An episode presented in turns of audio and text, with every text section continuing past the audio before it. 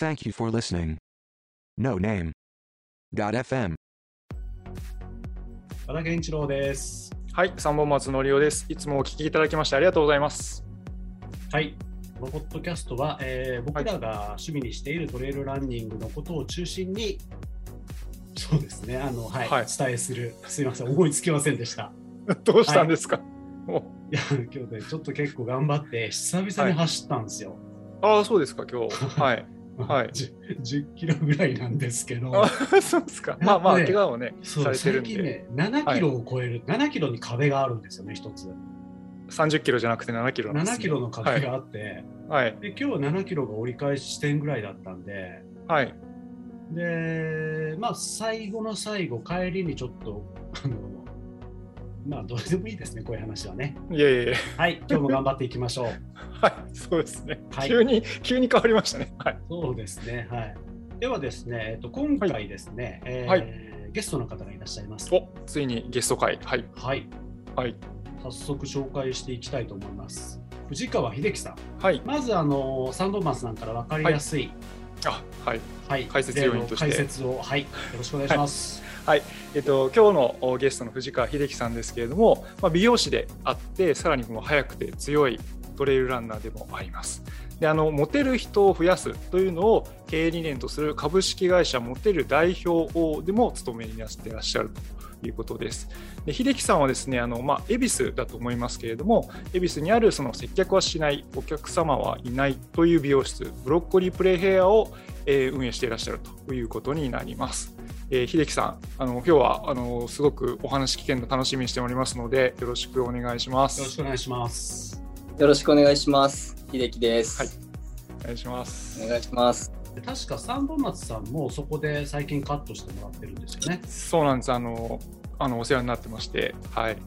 あのきっかけはうちの妻があの秀樹さんが以前バックヤードウルトラに出てらしてでうちの妻がボランティアに行っていてでそこで知り合いになってで僕その今住んでるところで髪の毛切るところを探したんですけどなかなかないないって思ってたんですけどそれだったらあのこの間知り合いになった秀樹さんのとこ行ってみたらって言われてあの通わせていただくようになりました。はいそそういうあれだったんですね。そうなんです、そうなんです。だから僕からこう直接ごご連絡したわけじゃなくて、妻経由で、はい、はい。ご連絡したということになります。はい。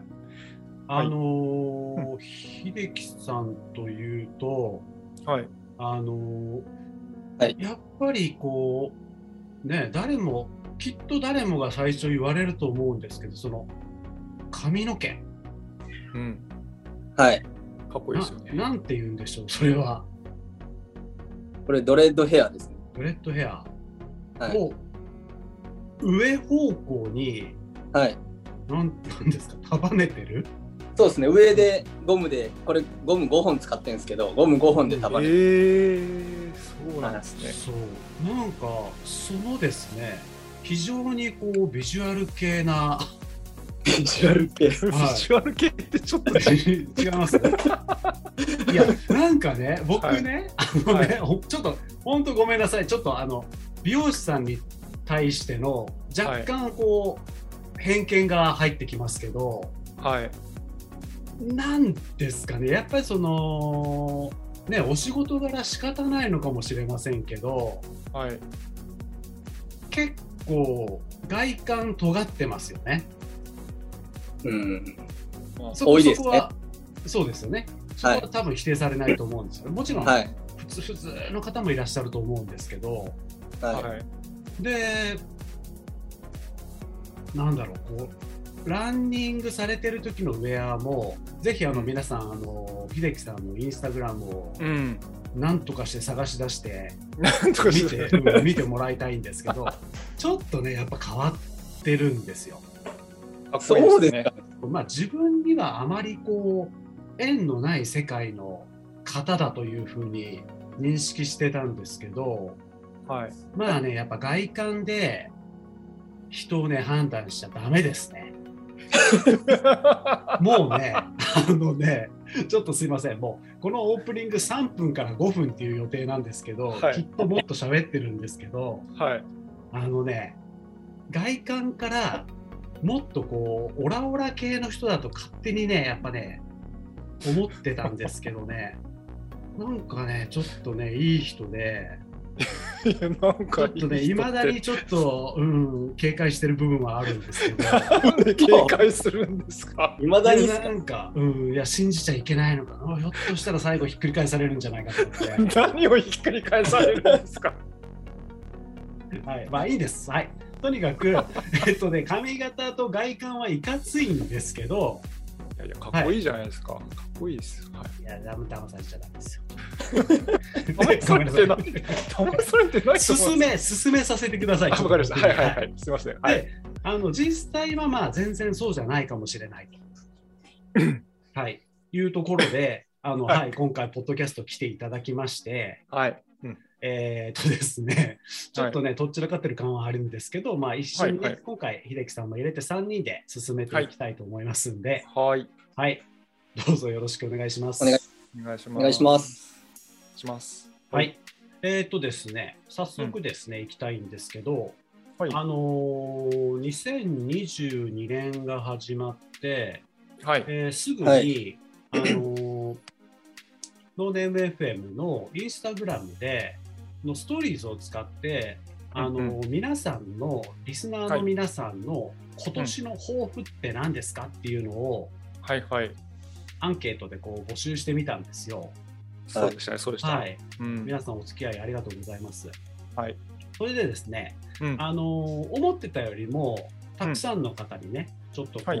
えーえーなんていうんだろう、お付き合いいただけたので、ちょっとね、はい。こちらで全部を紹介するのはちょっと難しいので、はいはい、えっ、と、こちらでね、面白そうなのを、大体まあ10個ぐらい今回選んできましたんで、はいはいはい。はい、あのーまあ、秀樹さんとね、はい。一緒に、わかりました。ははい、ちょっとごめんなさい、三本松さんもい。振ります。あわかりました。はい、はい。じゃあちょっとここから引き継ぎますけど、えっと、えっと、そうですね、あの10個ほど選んでいるんですけれども、どれから紹介しますかね？あの秀樹さん、そこれ僕らが選んだのってお手元ではいご覧になれてます、あはい。本当ですか？なんかこれをあのご覧になった上でちょっと関心があるとか、これどういうことなんだろうとかって思われていることがあればちょっと一つ選んで読んでいただいてもいいですか？なるほど。はいそれで言うと UTMF サブ28ってあるじゃないですか。はいはいはいはい僕もちょうどそれぐらいで行きたいなと思ってるんですよね。おおだからお意外だなって思い、いや、そう思ってたんですよね。うーんはいはい。あのじゃあもう今年 UTMF 申し込まれて、えっと、もう出る予定っていうことなんですね。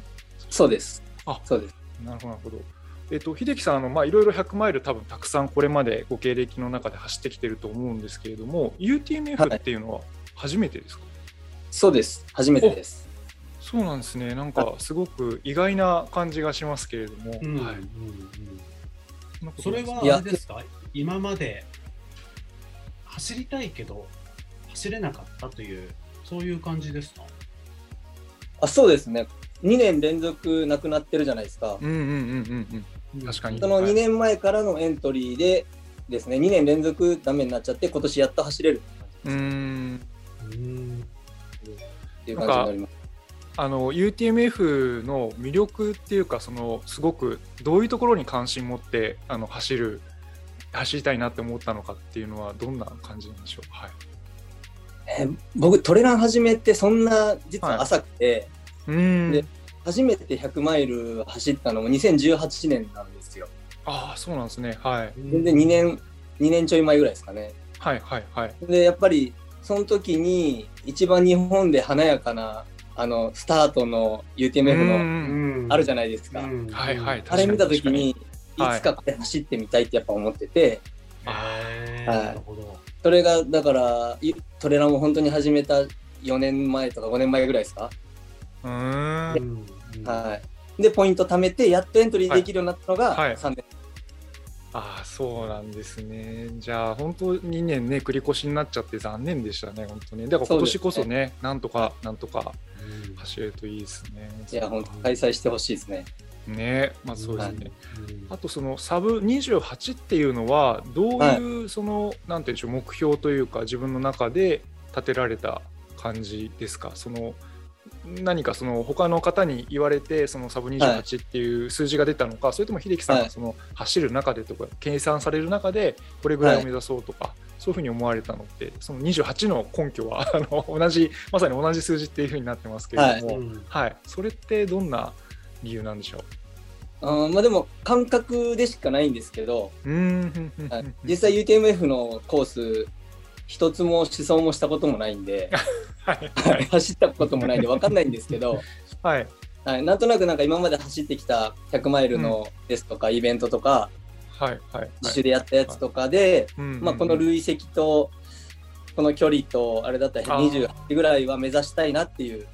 なるほどなるほど、うんっていう感じですいいね。ですね。いいですね。はい。じゃあ、はい、このあれですね、もしかしたらこの一緒に行く過程があるかもしれないですよね、その時ね。確かにね、同じぐらい走ってたらこの頭見つけたら声かけてほしいですね。ああ、そうですそうですねね。怖がらずにですね、怖がらずにじゃないですよ。めっちゃ、めっちゃナイスガイじゃないですか。ニコニコして走ってるんで前半は 前半は。前半は。はい。ねでもね、本当に開かれるといいなと思いますけれども。いや本当はいに、本当ですね。あありがとうございます。なるほど。じゃあ、一つ UTMF ね、あの、ありましたけれども、うん他に何かこの中で気になるところとか、これちょっと、あの、秀樹さんの感性に引っかかったっていうのがあれば教えてもらえると嬉しいです。なんかありますかね？それで言うと、はい昨年失敗に終わったサンダルフルを達成したいってあるじゃないですか。おおはいはいはい。うんうんこれの意味が分かんなかったんですよね。あこれはですね、僕も分かんなかったんですけど、おそらく、あの、わらあちとか、そのサンダルを履いて、あそういうことあ、なのかなサンダルフルっすね。はい。そういうことか。はい。わかりました。すみません。あ いやいやいや。なるほどあでもあれ、はい。サンダルで走られたりとかしますか、秀樹さん？そうですね。よくルナさんで走ってたんですけど、ルナさんとか。うんはいはい。最近でもなんかやめちゃいましたね。あ、それははいなんでやめられたんですか？なんかあったんですか？なんかあったんですか？って変な聞き方ですいや、けど。はい怪。我とかはしてないんですけど、はい。なんかルナさんにトレラン始めて、なんかすぐぐらいに出会って、ちょっとロード走ったりして、山も行ったりしてたんですよ。はいはい。でもそこら辺で、バニッシュに出会ったんですよね。バニッシュクロスカントアリー。ルトラの。あはい。ーはい。あのーあれを吐き出したら、はいはいはい。なんか、もうルナさんじゃなくていいかなって思うようになっちゃって。ああ。じゃあすごくなんて言うんでしょうあの同じようにこう足裏感覚はあるんだけど走りやすいのはバニッシュだったっていうことですそうですね。へーしかあれも裸足で履けるし、あ、うん確かに確かに、うんはい、しかも下りもなんかこうガンガン攻めれるし、おおなんかバニッシュめちゃくちゃいいじゃんっていうので、ルナさん履かなくなっちゃいました。へえまあ、じゃあルナさんとか割と、そのはい。いや、あ笑わしとどうぞはい。からしたら違うと思うんですけど、怒られるかもしれないけど、いやいやいやはい。えー、そうなんですね。あとなんかもう一つぐらいありますか？気になるところっていうのは。わかりますか？いや、すごいいいなと思ったのが、はい。年越しそばのように細く長く走り続けたいです。おーおーめちゃくちゃいいなと思いました。ほうほうほうほう。それはあの割とその秀樹さんの心情にも合ってるっていうか、じご自身もそういうふうに思うっていうことですかね？思いますね。うーん。うん。なんか、あの、これめちゃくちゃ自分事なんですけど、はいそろそろ子供が生まれるんですよ。うんあうんうんはいはいはい。ほんで、男の子なんですよね。ああはい。はい。えー、で今40歳なんですけど、はい。で、えっ、と、子供が二十歳の時に僕が60になるんで、ああそうですね。はい。その時に一緒に、あの、僕が初めて出たレースが、あの、砂漠マラソンってステージレースなんですけど、はいはい はい。なんか、それに一緒に行きたいなっていう夢が一個できて、うん。えー、いいですね、はい。それ。なんか、そのためにはやっぱこう、細く長く走り続けとかないと、うんなんかうんうんうんうん出たいっていうのありますね。そのはい、でもちょっとすみませんあの初めてちょっと話ずれちゃうんですけど初めて出たレースが砂漠マラソンなんですか、そうなんです。はい、はい。えっと、あ、ちょっと概要を教えていただいてもよろしいですかなんか、すごい話になってきたな。2018年ぐらいですね。はい、なの17年かな。ちょっと忘れたんですけど、まあでも結構最近のことってことですよね。はい、結構最近です。はい。初めて出たレースで、はいえっと、アタカマ砂漠マラソンって言って、はい。高間。ほう。えばいいですね。えーば場所はどこなんですか？チリとボリビアの間にあるんですけど、えにあるアタカマ砂漠っていう砂漠があるんですよ。ー、はいはいはいはい。そこを1週間かけ、あ6日間かな、正式には。はい。で、えーと250キロ走るステージレースで、最初のレースがそれなんですか？はい、最初がそれでした。そそそれ選ばれた理由っていうのはなぜそのそれが選んだアタカママラソン砂漠マラソンを選んだっていうの？は理由があるんですか、うんと僕、あの昔、髪切りながら世界一周してたことがあって、えー、すごい、はい。はい。その時にこう世界中わーっと回ってるんですけど、はい。やっぱ南米が一番楽しかったんですよね。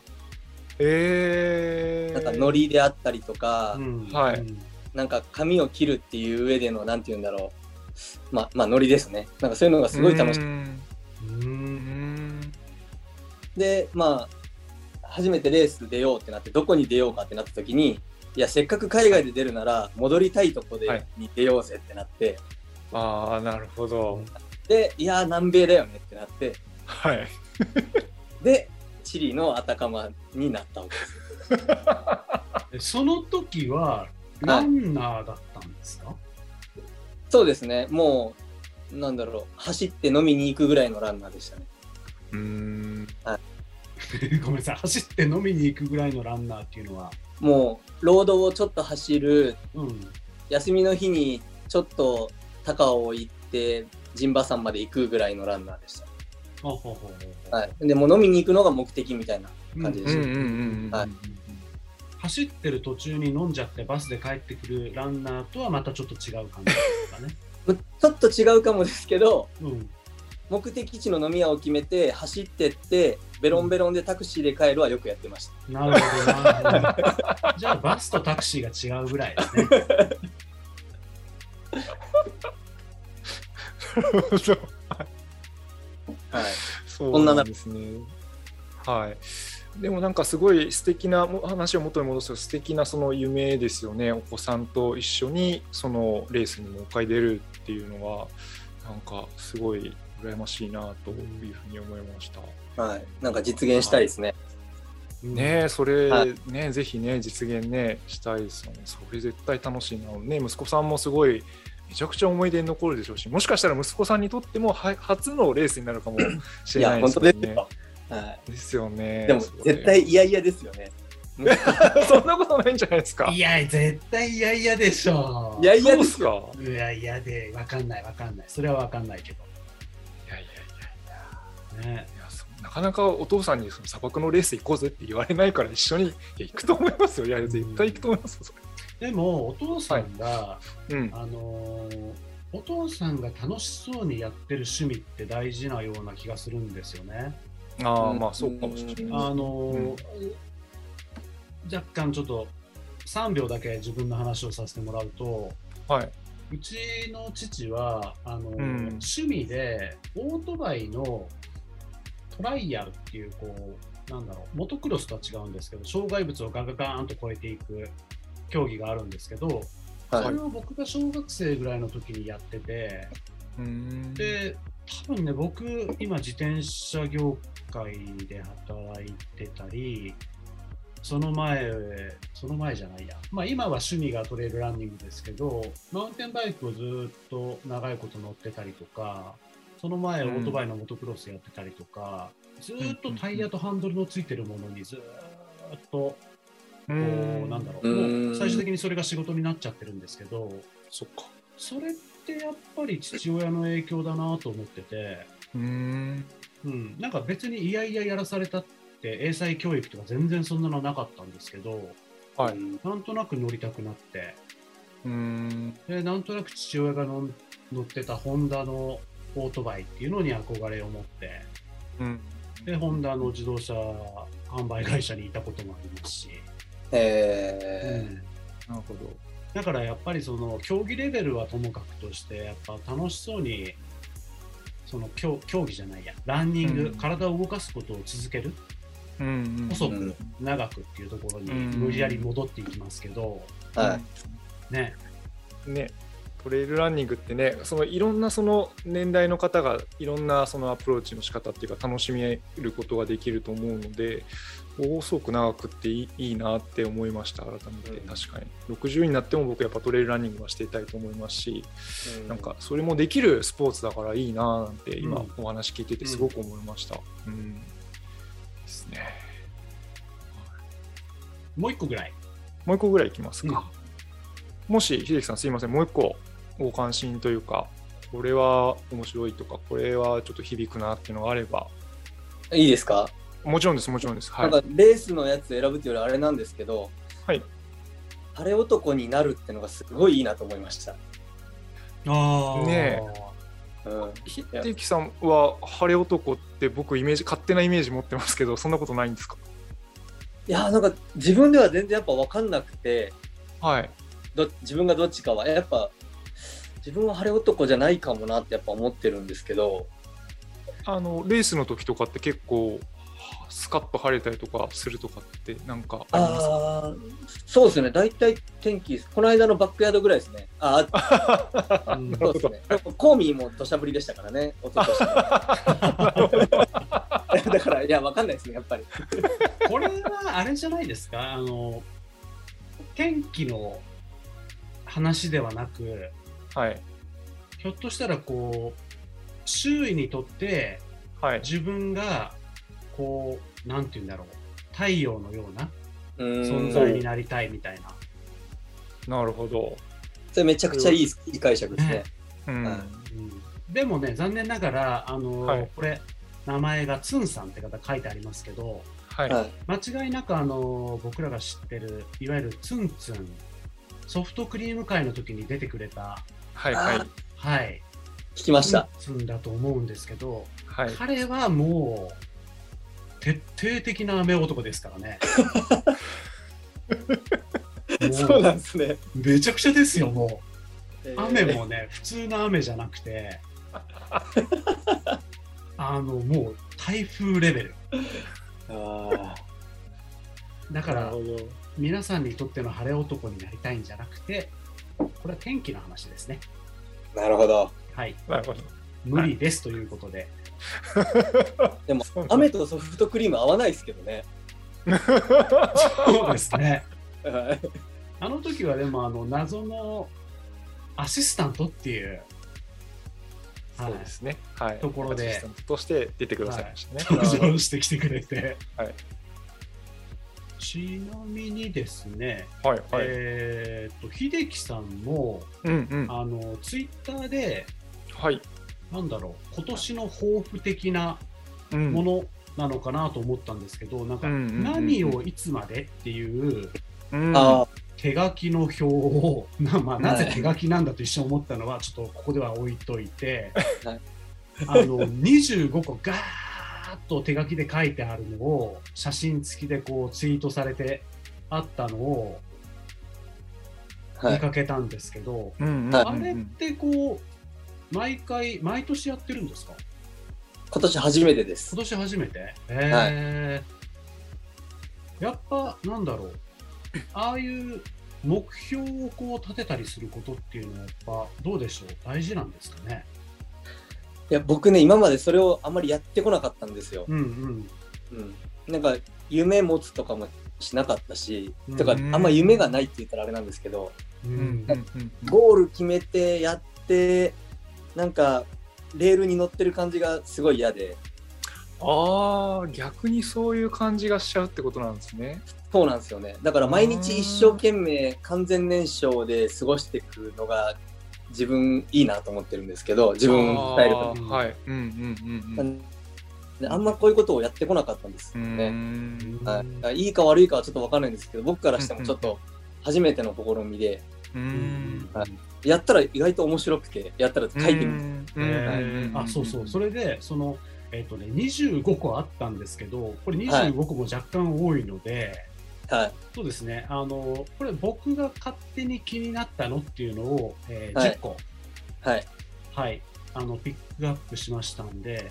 はい。うんそうですね。これまたちょっとごめんなさい。三本松さんに丸投げしちゃっていいですか？あはい、わかりました。えっ、と、僕らがじゃあ気になったのを質問していく形で いいですよね？そうですね。はい、はいはいはい。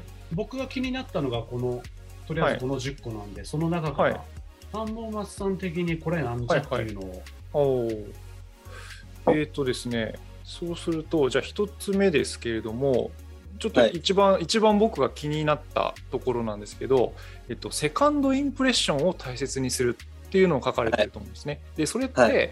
えっと、おそらくファーストインプレッション、その第一印象だとか、だ直感みたいのを大事にするっていうのがすごくあのよく聞く言葉なのかなと思うんですけれども、セカンドインプレッションってどういうことなのかなと思いますし、それを大事にする、大切にするっていうのは、どうしてその秀樹さんそういうふうに思われたのかなっていうのがすごく一番気になりました。はい。はい。なんか、どの本読んでもファーストインプレッション大事にしろって書いてあるじゃないですか。うんはいはいはいはい。書いてあると思うんですけど、うんなんか、こう、例えばアウェイの飲み会とか集まりに行った時に、うんうんうんファーストインプレッション大事にしなきゃいけないから、自分を伝えなきゃいけない、自分を表現しなきゃいけないと思うと、うんうんうんうんすごい頑張っちゃって空回りするんですよね。うんああ、なるほど。はい。なんか、人見知りじゃない人なんて僕いないと思ってて、はい。はい、でもなんか自分で人見知りっていうと、うんなんか、僕はあんまりかっこよくないなと思うんで、絶対言わないんです。うんうんうんうんうんうんでもなんか、だからこそファーストインプレッションを良くしようと思うと、こう、いや、僕ね、こうでね、はいああでね、うん言っちゃうんですよねうんはいうんはい。そういうは昔はいはい自分がいたんですよ。へえ。でもやっぱいろんな人と付き合っていくと、はい。会った時にそうやってガッと来られると、うんうんうん。うっとなっちゃうんで、うんうんうんうんうんうん。そういう経験踏まえて、はい。僕はファーストインプレッションは捨てると。おお。うん捨てるんですね。は、はいはい捨てて、端っこで一人でビール飲んでるって決めたんですよ。そうなんですか。ちょちょちょちょちょちょっとはいちょっと入り込んでいいですか、はいはい。僕ねでもねいや、はいおっしゃることはすごくよくああなるほどなとか今一瞬騙されかかったんですけど、騙してないですよ。騙してないです。髪の毛がはい。もうファーストインプレッションの塊じゃないですか。いやそれで端っこでビール飲んでないんじゃないかな、ちょっと。うん。うんまあでもその気持ちで行くことが僕は大事で、うんうんうんうんうんうんただお酒飲んで一人で端っこで飲んでると酔っ払うじゃないですか。うん。で、うん誰かしらが話しかけてきてくれる。うんうんうんうん。で結局酔っ払って帰る頃にはなんか自分のことも喋っちゃったりもしてるんですけど。もちろんん。でも、はいはいそのファープレファーストインプレッションを捨てて頑張らないって決めることで、うんうんうん。なんかああの人もう一回会ってみたいなとか、うんなんかあの人どういう人なんだろうって思ってもう一回会う機会があるといいなっていう気持ちですね。うんうんで2回目会った時に「あ2度目ましてですよね」って言ってはい僕はい「なんか実はこういうのやってるんです」とかうん。喋るように僕のこと喋るのは2回目にしてますね。それはすごいっすね。全然そんなの思い至らなかったですねそんな多分僕和田さんと初めて走った時あったじゃないですか、はい。初対面の時、はいはいはい。はい、完全に初対面の時。あの時僕多分僕も喋ってたけど多分僕は自分のことより和田さんのことを聞きまくったはずです。人のこと。だかなどうだったかな、うん。そうだったかな忘れちゃったんです。そう。だ そうん。うなんかひそうですね。そういう風にしてます。うん、やっぱ第一印象はそれはそれで大事だと思うんですけどそれでやっぱ俺は俺がって俺は俺はって来られるとうん。まあまあまあまあうっとうしいのは確かですね。いやそこですよ。うん、なるほどな。やっぱね、知りたければ、今時ね、SNS でいくらでもつながれるし、連絡取れるから、うん。うん。っていうのはありますしね。なるほどなるほど。うん、僕、僕、ちょっと次行っていいですか？はいはいはいぜひぜひ。はい、次、僕はですね、この3つ目の、うん。おしゃれをする。うん。はい。っていうのが、なんか僕らの感覚で言うと、うんそれこそもうバックヤードとか、うんうん毎週毎週着替えて、うんね、別にもう誰も望んでないのになぜそこで着替えてなんだろうこうそれこそあの大和道のシャツで走ってたりとかうんうんおしゃれをするって今更なんだと思ったんですけどこれはどういう、どういう意味なんですか？うーん。これで言うと、そうだな。なんか寝る時も、うん。うん。仕事する時も、うん。ううんん走る時も、うんなんか走った後、お風呂入って上がった後もとか、うんうん。なんかそういうのを、なんかこう気を抜かないっていううん。うん。感じですかね。なんかパジャマですらかっこいいみたいな。おお。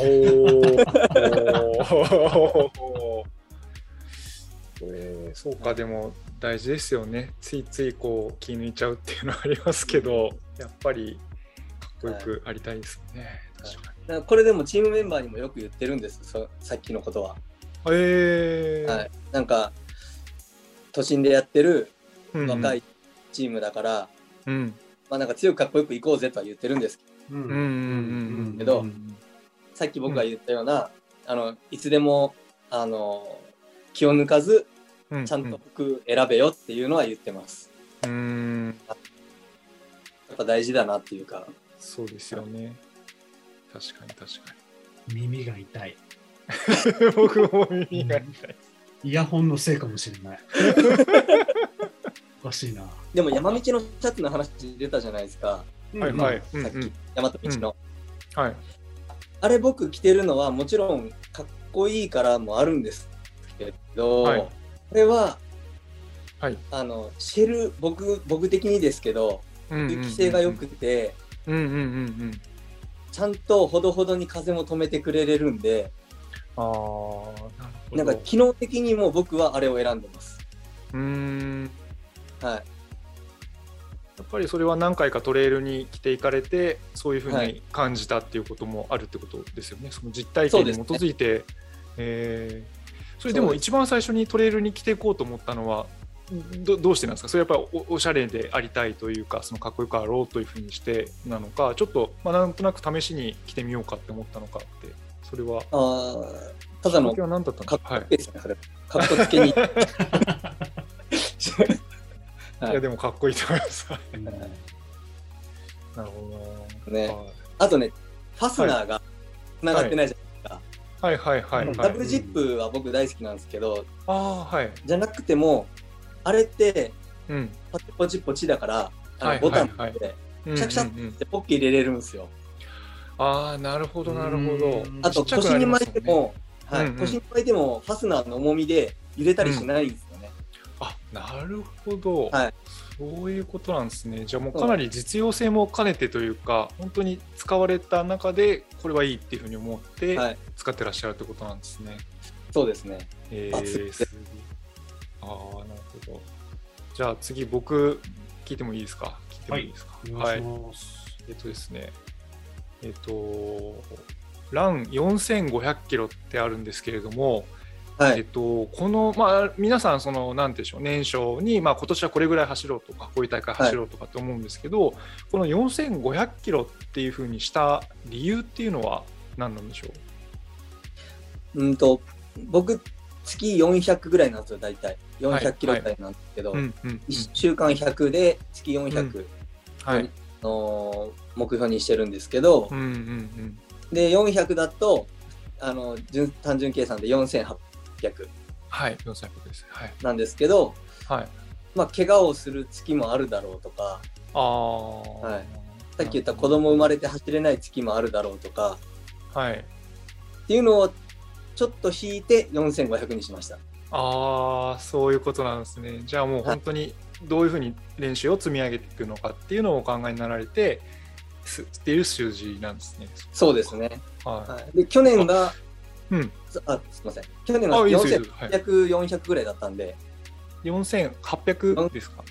いや、4400ぐらい。あ、4400。すごい。なんで、まあ、去年をちょっと超えるぐらいでっていう感じでかけました。たはい。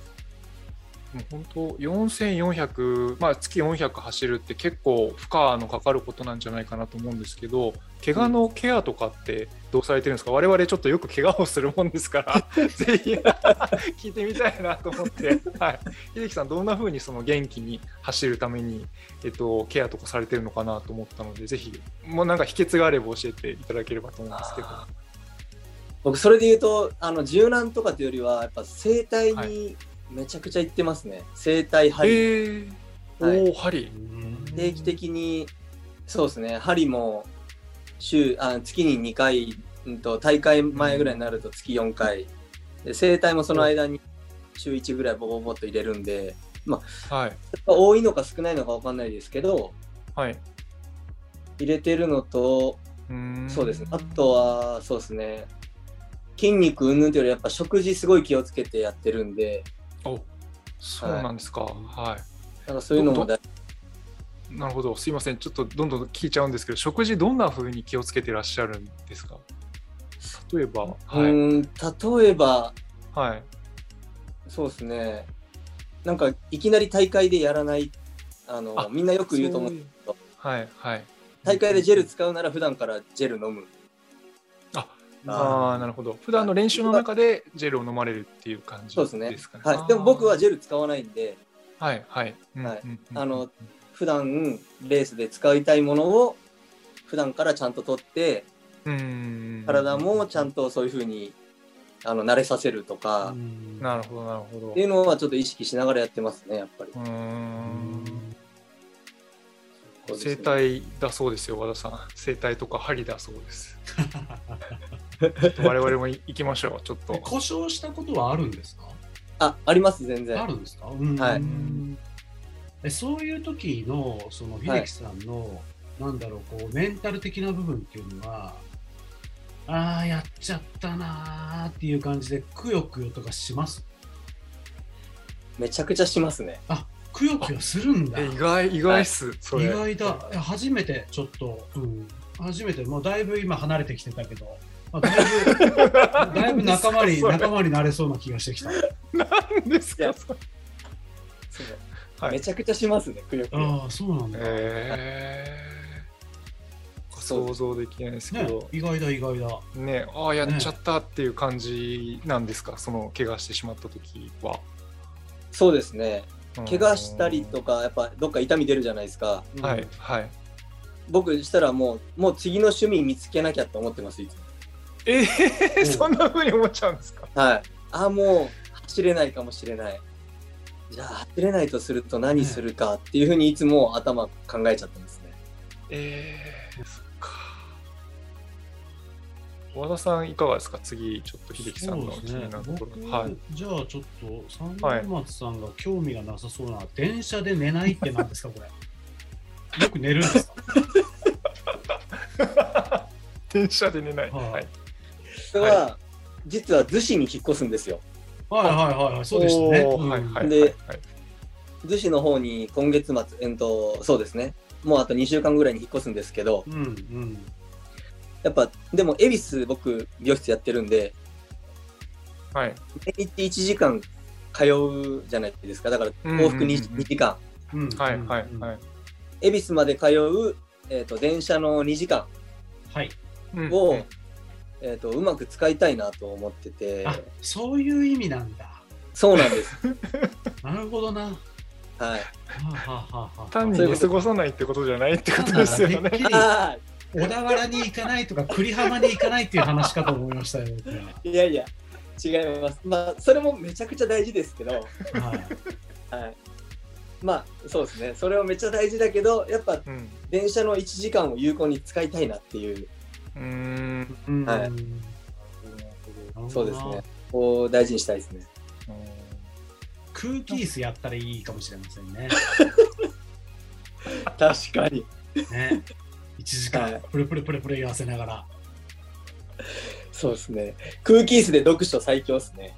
空あー気椅子読書いいですね。はですね、あと秀樹さんあの本も結構秀樹さんたくさん読まれてるなんか印象があるっていうかインスタとか読んでるみ拝見してると読まれてる感じあるんですけどどんな感じの本を読まれてるんですか？なんかトレイルに関することだとか体に関することの本を読まれてるって感じですか？それともなんか別のこと？い。結構関係なくの読んでますね。ああ小説も大好きなんで、はいはいはい。はい。あとはやっぱでも、やっぱ興味あることなんで、やっぱ健康の本はいっぱい読んじゃいますね。うーんはい。健康というか食事のこととか。本当ですか？なんかあの、はい最近あの、はい読まれた本で、そうちょっはいとリスナーの方におすすめっていう本とかってあったりしますか？えあ、すいません、ちょっといきなりの振りでごめんなさい、申し訳ないですけど。それで言うと、はい。一番最近読んだ腐る経済面白かったです。腐る経済、えー、どんな話なんですか？田舎のパン屋が見つけた腐る経済。えー、なんか、パン屋の話だと思うと、まあ、その自分のそのパン屋がうまくいく話なんですけど、はい。なんかいろんな視点から見てて、うんうんうんうんうんうん。面白かったですね。えーそれはやっぱりそのやっぱりこう経営者としてのこう視点が あるからなんですか？同じ経営者との視点として面白いなと思ったんですか？それとうもなんかん。中身がちょっと面白かったって感じなんですか？そうですね、中身が面白かったですね。経営者の視点っていうよりは、うんうんうん。うん、なんか、僕、こう、今、これから都心の方から地方に移り住むじゃないですか。はいはいはいはい。なんかこの、この人も、やっぱそういうふうに地方に行ってやってるんですけど、うんうんうんなんかそれがすごいごいいいヒントになったっていうか、ああなるほど、うん、うん、なんかそういうのが面白かったですね。まあ今の自分にタイミングがあったのかも。ううーん。ん。はうんすごい面白そう。あの知らなかったんでちょっと僕もあの Amazon でチェックしてみます。ありがとうございます。教えていただいて、はい、はい。今、あの、はい。逗子に引っ越すっていう話が出てきましたけど、うん。はい。あのーこの10個の中の一つの逗子クリーニングクラブっていうのは、はい。まさに今都内でやってあることを逗子に引っ越してきてからも逗子でやりたいということですか？そうですね。そのまんまですね。うーん今、あの、チキン、チキンハートっていうチーム僕やってるんですけど、はい。はいあの、毎週日曜日に日曜日の朝練をしてて、そのうちの月に1回を、あの、ゴミ拾いにしてるんですよ。うん。もう全然走らないでゴミだけ拾う日にしてるってことですか？そうです。1時間ゴミ拾い。へえでその後走る子もいるんですけど、ああなるほどなるほど。うんはい。っていうのを、まあ、僕、まあ、逗子行くんで、まあ、先月1月で僕できるのは、あ、今月か。で、最後。うんうんうーんなるほどなるほどなるほど。で、2月から僕、向こう行っちゃうから、はい。まあでも僕は続けたいから、まあ、最初はまあ一人でも始めて、徐々になんかちょいちょい仲間集まったら面白いかなって思ってる感じです。うん。あのぜひ参加させてください。ぜひとも。面白いはい。はい。はい。そうですね。そういうのは続けていきたいなと。うんいいですね新しい、新しいそういう、新しい人が入ってくるっていうのは面白いですよね。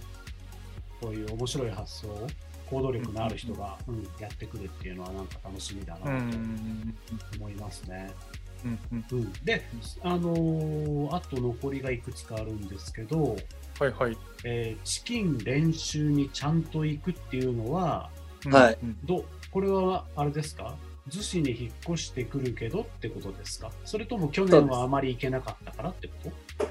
いや、えっ、と、引っ越すんで行けなくなる日が多くなるかなと思って、うんうん。でもやっぱ、ちゃんと行きたいなっていう願望ですね。うんうん。なるほど。うんそうですね。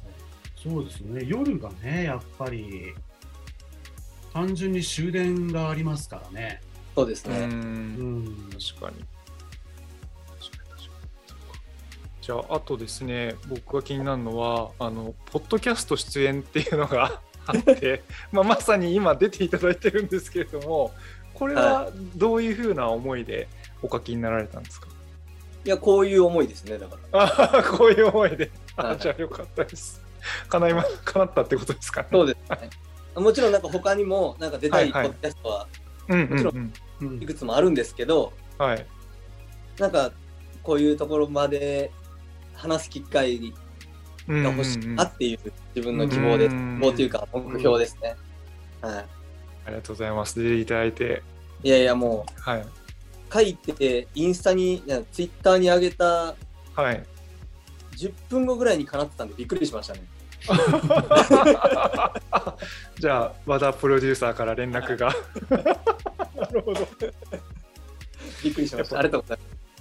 出して外に言うっていうのが大事なんですね。はいははい。なるほどノックし続けるっていう言い方をしてるんですけど、僕は。うんはい、うんもうなんかうんドアは開かなくてもノックはし続けるの大事だなっていう。うん本当そうっすねうん。そうっすね。はいなんか、なんか、サンボマスさん、なんか、いやなんか僕もちょっと、うんあの諦めがちな人生なのであのよくし続けるの大事だなと思ってます。はい。改めて思いましたでどうでしょう和田さんもう一つ最後というか。はい。最後が、えーはいえっと動き続けるっていうのは、これは何ですか？うん。いや、動き続けるっていうのは、まあ、うん今までもしてきたことなんですけど、はい。なんか逗子に行って、うん。で、まあ、住む環境変わって、子供できて、うーんってなると結構やっぱ時間も、もうやっぱ、制約あると思うんで、うん。うん。やっぱちゃんと時間を無駄にせず、動き続ける。なんかそれが飲み会だったりとか、走るだったりとか、うんなんかちゃんと外と、こう、コミュニケーション取っていくっていうか、うん。うんそういう意識づけは大事かなっていう。感じですね。まあさっきのノックし続けると、うんもしかしたらちょっといけるかもしれないです。うん。動き続けるっていうのはあれですね。その、体を動かし続けるっていうことではない。そうですね。はい。それとはちょっと違うかもしれうんない。うんはい常にこうアクティブでいるとか、うんアクションし続けるとか、そうですまあまあそういうことですよね。はいなるほどな。僕ね、あのちょちょっと若干脱線しますけど、はい。あのー元、まあ、以前から、まあ、何かのきっかけがあれば聞きたいなとうん。思ってた、これはあの主に起業してある方に、うん。大体やっぱよく聞くことが多いんですけど、うん。うん。もともと、その、秀樹さん、美容師をこう志したきっかけとか、独立したきっかけっていうのは、ああ。ものすごく簡単に喋っていただくとどんな感じなんですか？親が美容室経営してて、あ、そうなんだ。はい。そのさっきの和田さんの話じゃないですけど、やっぱそれがかっこよく見えたんで、うんう。ん。美容師にもなりたかったし、うん、自分も持ちたかったっていうのがやっぱ夢でしたね、美容師としての。へーはい。そうですね。じゃあ、その美容師さんっていうのは、やっぱそういう美容学校みたいなのに通うもんなんですか？あそうですね、美容学校2年、18から20歳まで通って、でそこからしまずは雇われではい。っていう感じですか、そうですね、まずは雇われで、そうですね、僕も4年ぐらい働いて、うんうんうんうん。あで辞めて。でもそれぐらいなんだ。そうですね。うーん独立したそのきっかけっていうのは、まあ、もともと独立してやりたかったという感じ？そうですね。いつか自分のお店持ちたいっていうのは、もう美容師始めた頃からずっとあって、うんうん。はい。それがもう絶対東京のど真ん中っていうのは決めてて、う。うんん。っていうのでやっぱ美容師始め、東京のど真ん中っていうのは、はい。もちろんその、おしゃれの最前線っていう場所だとは思うんですけど、はい。同時に大激戦区ですよね、おそらく。そうですね。ね。うんそれはやはり当然不安なんかっていうのはあるわけですかね始めるときに。そうですね、不安はやっぱめちゃくちゃあったけど、自信の方がでかかったですね。えーうんそうですね。じゃあそういう意味ではもう今現在す独立自分の店を持つっていう部分で言うと夢は叶っちゃってる。はい。満足はどうどうですか？満そういう部分でやっぱ満足はしているものですか？うーん、でもやっぱ独立がスタートラインみたいなところはあるんで、やっぱり。うん。そこからどうするかだと思うんですけど、うんうん。うんそうですね。10年、今、ブロッコリー作って10年経つんですよ。うんうんうんうんうんはい。30の時に独立して、うんうんうんうんで、ちょっとなんか真面目な話しちゃって面白くなかったらカットしてほしいんですけど、いやいやいやいやいや、ぜひぜひ聞きたいです。はい。僕人育てるのがすごい好きだし得意だと思ってたんですけど、うんうんうんうん10年でマジで挫折しましたね。うんへえ。挫折っていうのはどどんなはい。ごめんなさい。どうぞどうぞ。はい。そうですね。まあ、は人もいっぱい雇って、雇ったりして、い、うん。いろんな人が入って出てってってしたんですけど、うん。そうですね。まあ今もちろんいてくれる人ももちろはい。ん大事だし、うんうん。なんですけど、なんか自分が自信持ってた教育とか、うんうん育てるとか、うん。そういうのって、本当に自分ダメだったんだなって気づいて、はい。はい。で、これはお店を一つにしよう。あ、今まで二つあったんですけど、はいはい。一つにしよう。ーん。う。で、もっと僕もスタッフも、今いる仲間も、うん自分のやりたいことをやろうって方向を変えたんですよ。うーん。はい。自分のやりたいことっていうのはそれぞれの自分ですか？秀樹さんのそうですあ、僕も、僕自身もそうですけど、みんなもやりたいことをやろうぜ。うんだから一個にして動きやすいようにしようぜって言って、お店を一つにして、うんうんはい。それが去年の12月スタートなんで、まだ今始まったとこ。うんはい。で、スタート切ったとこですね。えーはい。あのー僕、僕の話はいいんですけど、僕もやはりその、なんだろう、現今はちょっとポジションが違うんですけど、現場のリーダーではい。やってる時期があって、うまくいってると思ってたけど、そうじゃなかった時代もあったり、ねえやっぱ人のことだから思い通りにいかないことっていうのもたくさんあるし、うん。うん。期待をするのは良くないのかもしれないけど当然やっぱ期待はしてしまうしね。うんいや、ほんとそれなんですよ。期待するの、マジで、ほんとそれですう。んなんか、うんうんこれはでもちょっとあの個人的にはものすごく興味のある話なんですけどうん。次に行きます。の方がいいです。はい。まあまあ、またね、逗子で近くなるから、確かにそうです確かにうん、その時の方が面白いながらとかね、そんな話は、うん。うん。うんまた、はい。あとね、えっと、それこそ、あの、僕も、あの、えっと、はい。まさに、あの、三本松さん最初に秀樹さんを紹介していただいたときに出てきたんですけど、接客はしない、お客様はいない美容室っていうの、うんうんうん。これはどういうことなんですか、これは、うん、なんか、まあ、例え話の方が分かりやすいと思うんですけど、はい。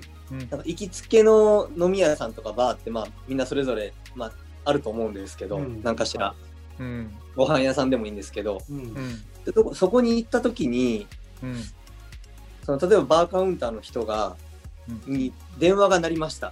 うん。うん僕が、えっと、カウンターで飲んでる時に。ううんん。時に、あの、バーカウンターの中の人が電話が鳴って取った時に、いうん。や、目の前で今、常連さんが飲んでるからさ、電話後にしてよって言われたら、うん。僕はうん。気持ち悪いんですよ。うん。うん、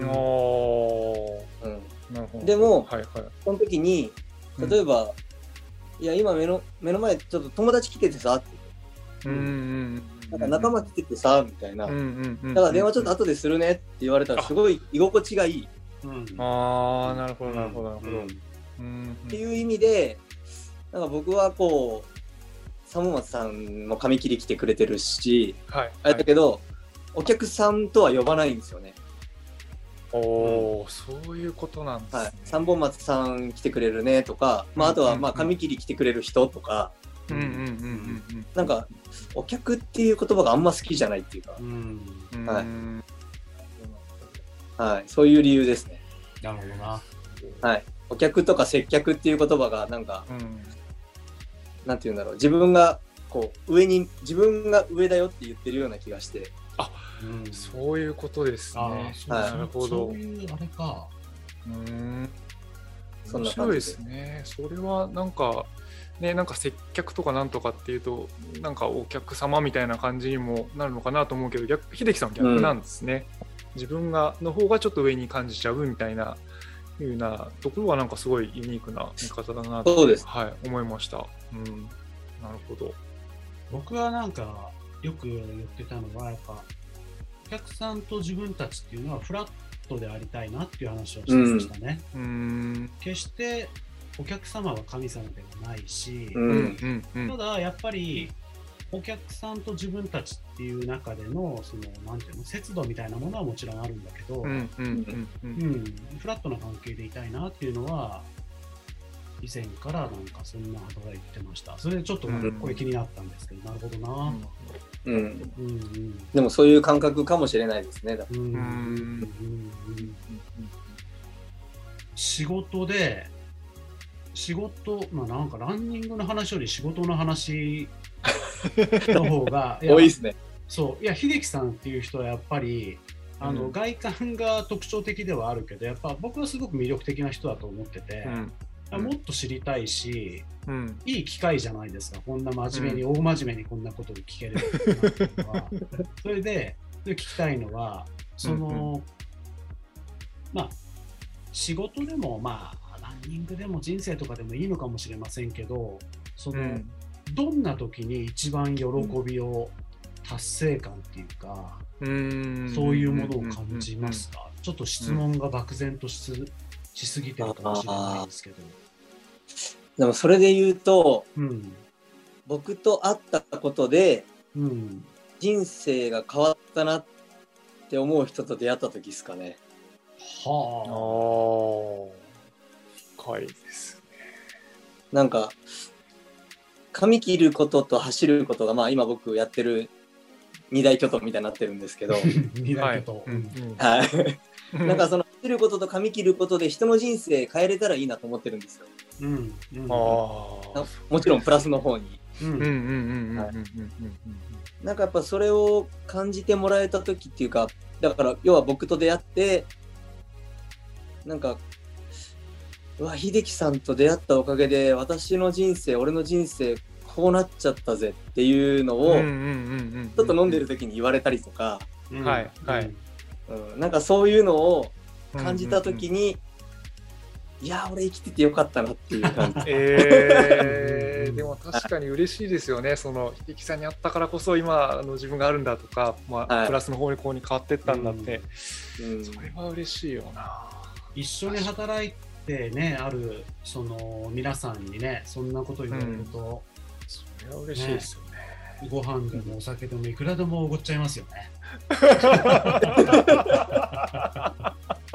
髪を切ってもらうのって、はいまあ、いろんな目的があって髪を切るんだと思うんですけど、髪を切ってもらうとポジティブな気持ちになれますよね。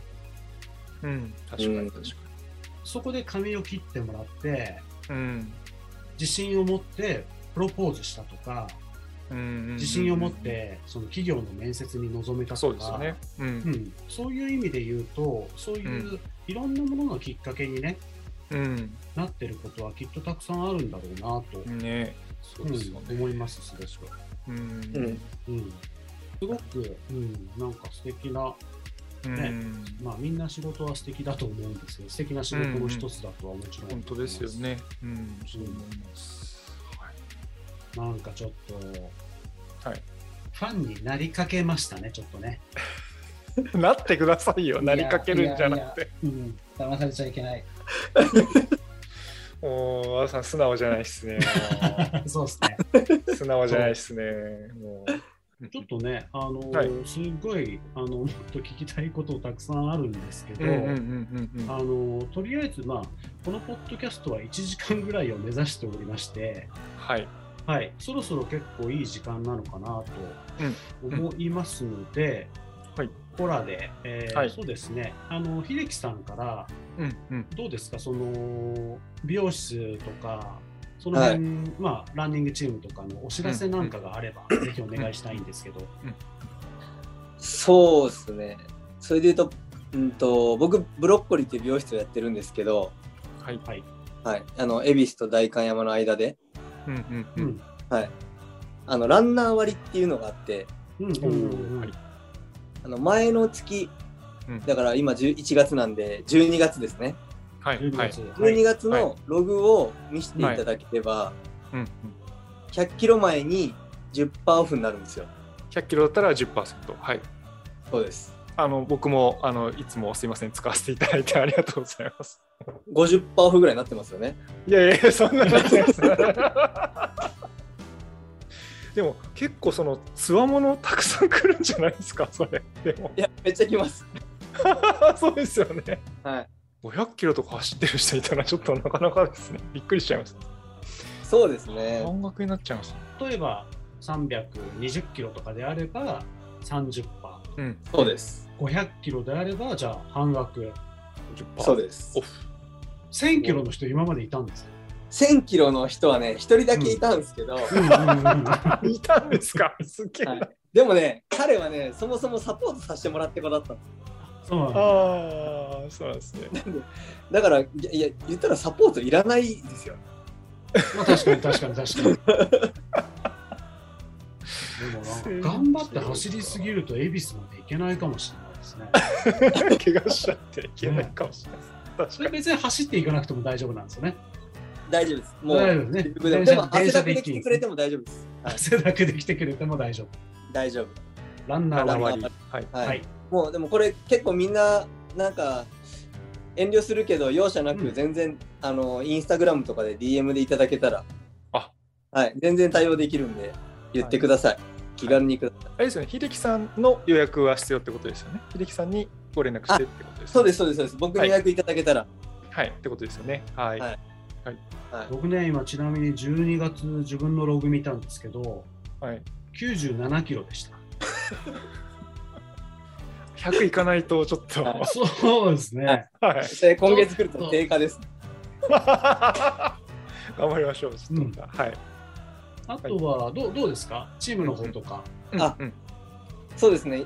あの渋谷区の代々木上原、代々木公園の近くですね。うんうんうんで、チキンハートっていうチームをやってまして、はいで、あの、毎週木曜日の夜の9時からと、うん日曜日の朝7時から、うん。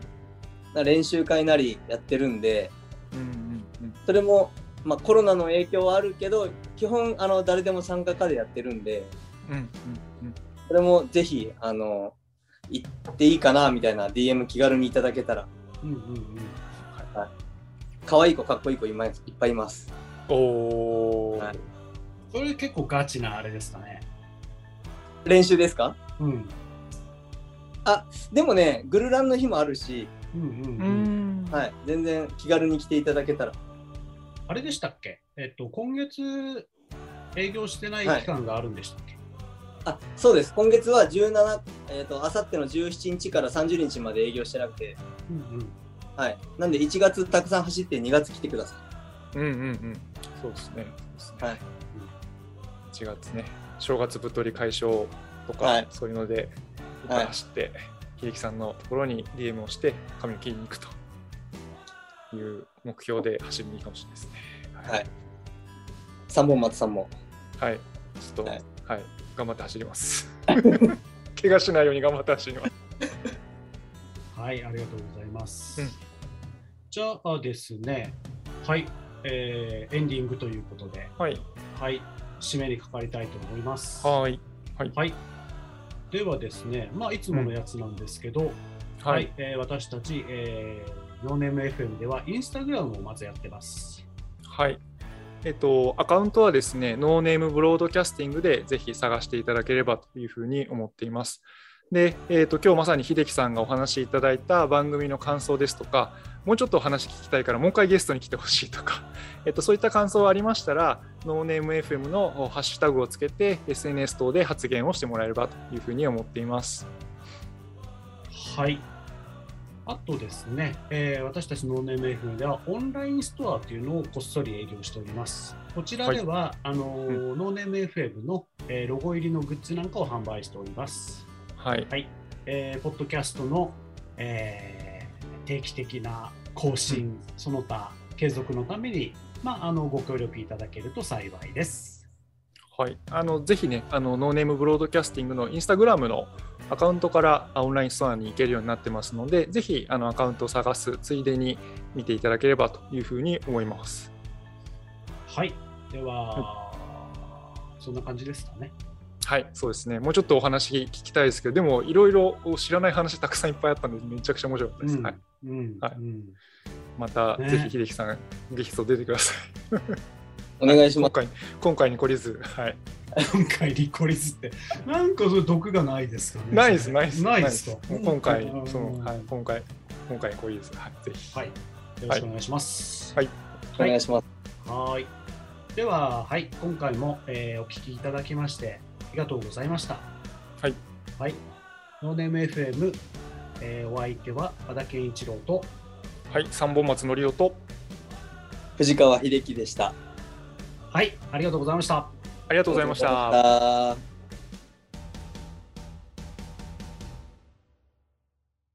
Thank you for listening. No name. FM.